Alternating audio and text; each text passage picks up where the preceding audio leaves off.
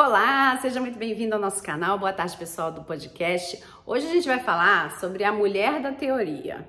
Uhum, mulher da teoria, sabe o que, que é isso? Esposa da teoria, né? Porque aqui a gente fala com o casal, né? Com a, na verdade, com a mulher, né? Com a esposa, né? Mas é para o casal no final das contas. Aqui a gente fala, aliás, deixa eu introduzir logo, né? Se não conhece nosso, nosso canal, se inscreve, dá seu like, comenta, compartilha, porque aqui a gente fala com mulheres que sabem que estão no casamento com amor, mas elas não se entendem com esses maridos de jeito nenhum. A gente dá jeito desse negócio aqui para ela poder viver feliz, numa família equilibrada, tranquila, né? Então, aqui a gente dá jeito. Então vamos lá. Quando você é uma mulher da teoria, é aquela mulher que, na verdade, ela tem na ponta da língua um monte de frases e um monte de textos, ou ela estuda, ou ela vê, é, por exemplo, aqui o nosso canal, né? E ela, na verdade, não aplica nada. E ela fica achando que é, já tem que dar certo só porque ela leu, só porque ela tá entendendo melhor, só porque ela tá me assistindo. E não é assim. Essa história aí que você tá fazendo, né, de só ler, de só entender como as coisas funcionam, ela tem um tempo para acontecer. Né? Num determinado tempo, pode ser que seja importante mesmo você ler e ficar só ali tentando entender, tentando ajustar o pensamento, né? Tentando é, colocar aquilo que você está tá aprendendo na sua vida de uma forma teórica, sem mexer de verdade, tudo bem de você se dar esse tempo, tá? O nome disso, inclusive, também é autorrespeito, né? Você saber se você quer andar, não quer andar, tá?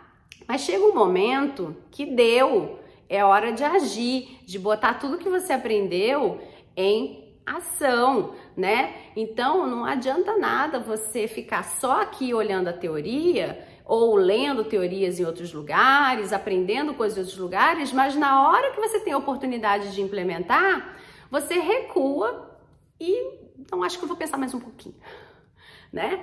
E aí você não faz nada. Aí é tal, é tal da história que é bem clichê de se falar, mas é verdade. Né? É a tal da história do. É como se você quisesse matar a fome lendo o cardápio, e é como se você quisesse se tonificar e emagrecer só pagando academia, né? É a mesma coisa.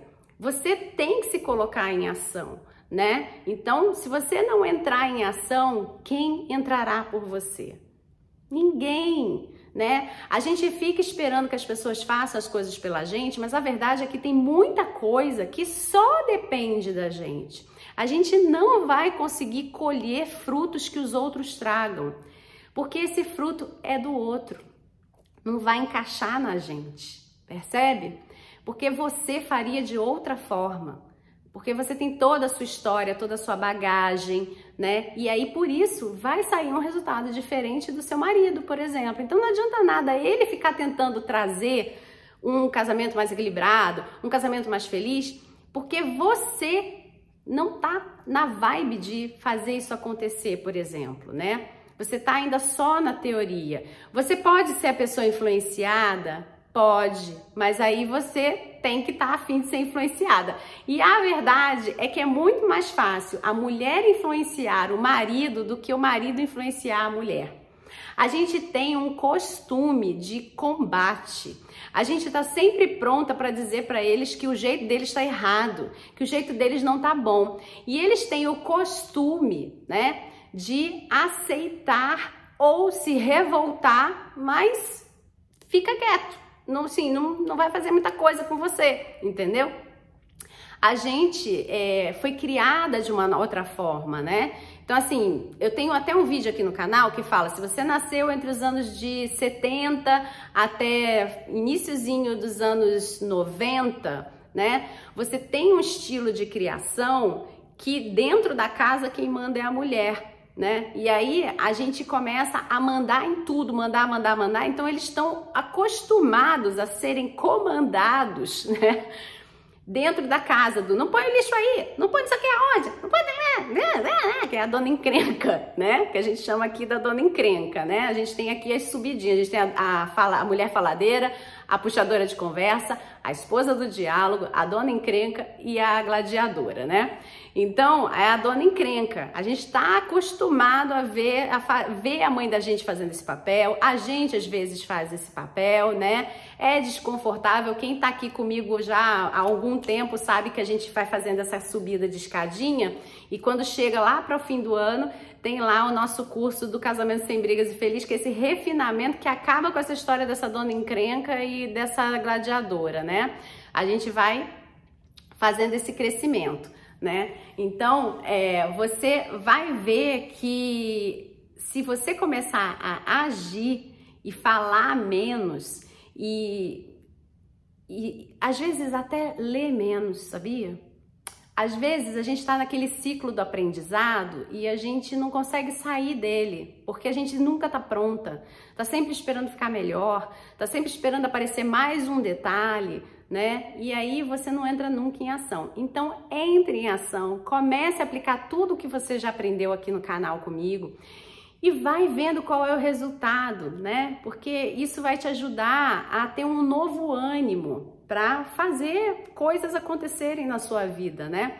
E à medida que você vai vendo novos resultados, é claro que você quer mais, né? Você quer mais coisas bacanas acontecendo e você não permite que coisas atrapalhem o seu resultado. Você fala, não, isso não vai entrar na minha vida, isso está me atrapalhando demais, então não vai entrar mais porque eu quero esse resultado aqui. Né? Você começa a ter esse discernimento tá? Porque se você tá pagando academia, por exemplo, né, e você não vai, você não tem discernimento do doce que tu tá enfiando na tua boca agora. Agora, se você estivesse lá malhando, você ia saber qual era o custo de você fazer não sei quantos abdominais.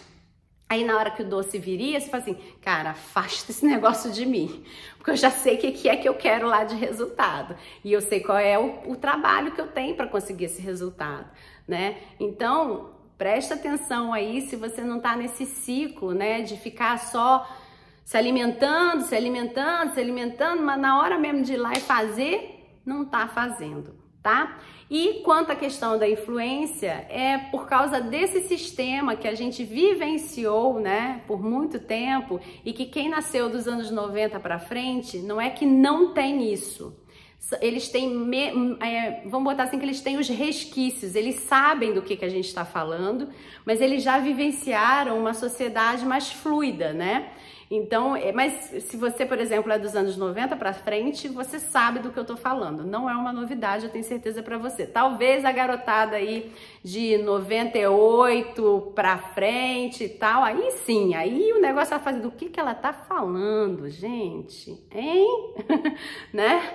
Mas se você não é dessa data, você sabe do que eu tô falando, pelo menos. E se você é de antes de 90, você tem, você tem certeza que você sabe do que eu tô falando e que você vive isso, inclusive, de vez em quando, se você já tá aí com a gente, ou sempre, né? Então, vamos lá, porque você pode fazer essa influência de forma positiva e não mandatória como tem acontecido, porque isso não é influência, inclusive, isso é comando, né? É influência, tá? A influência ela é positiva, ela é leve, ela é fácil, né? Ela é gostosa de ser seguida, né? E a gente todo dia a gente é influenciado e a gente está influenciando. E a diferença, já vou deixar até aqui para você, pra você não ficar com essa pulga atrás da orelha, é a autorresponsabilidade. É a gente olhar para alguém que está influenciando a gente e a gente se perguntar: isso é para mim, isso cabe para mim, eu quero viver isso, então beleza. Não, eu não quero viver isso, isso não é para mim, tá tudo bem, porque isso é ótimo para essa pessoa, não tem nada a ver com essa história tá? Assim como você também faz esse mesmo trabalho de influenciar pessoas. Você influencia seus filhos todos os dias, né? Então, você está influenciando com responsabilidade, você está influenciando essas crianças é, de uma forma que elas também entendam a fazer o cálculo do, tá, é minha mãe, mas ela, às vezes ela tá certa, às vezes ela tá errada. E eu tenho responsabilidade de decidir se eu quero me influenciar por isso positivamente, negativamente, eu não quero não, né? tá? Então você começa a fazer isso. Porque se você não se responsabiliza, você está jogando na mão do outro essa responsabilidade. Alguém vai ser responsável. E aí você vai cobrar do outro uma coisa que você que está colhendo. Né? Então fica aquele pessoal que vem pro, pro influenciador dele e fala, culpa sua que, que me botou nessa roubada. Aí o cara fala, oi?